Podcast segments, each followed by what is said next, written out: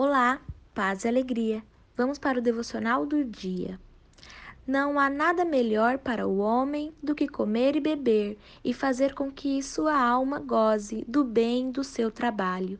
Também vi que isto vem da mão de Deus. Eclesiastes capítulo 2, versículo 24.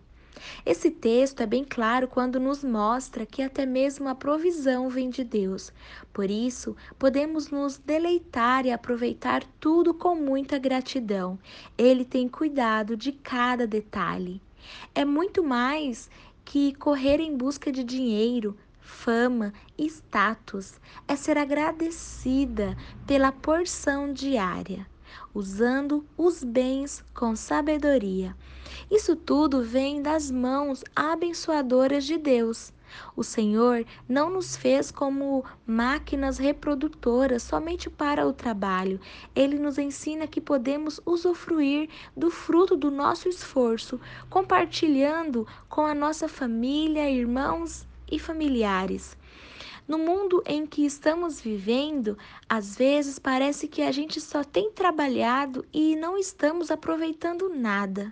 Eu te convido a fazer uma análise nesse momento sobre como tem sido a sua vida, se você tem aproveitado de forma justa com a sua família, filhos, marido, com seus pais ou com você mesma, as bênçãos que Deus tem dado a vocês.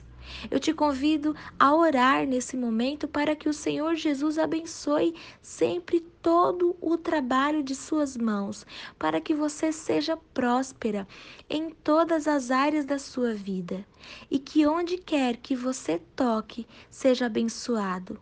Mas nunca se esqueça de que é o Senhor Jesus quem te dá forças todas as manhãs quando você se levanta. Ei, Berrael, não o deixe em segundo plano, porque é através dele que tudo acontece. Ele é o provedor.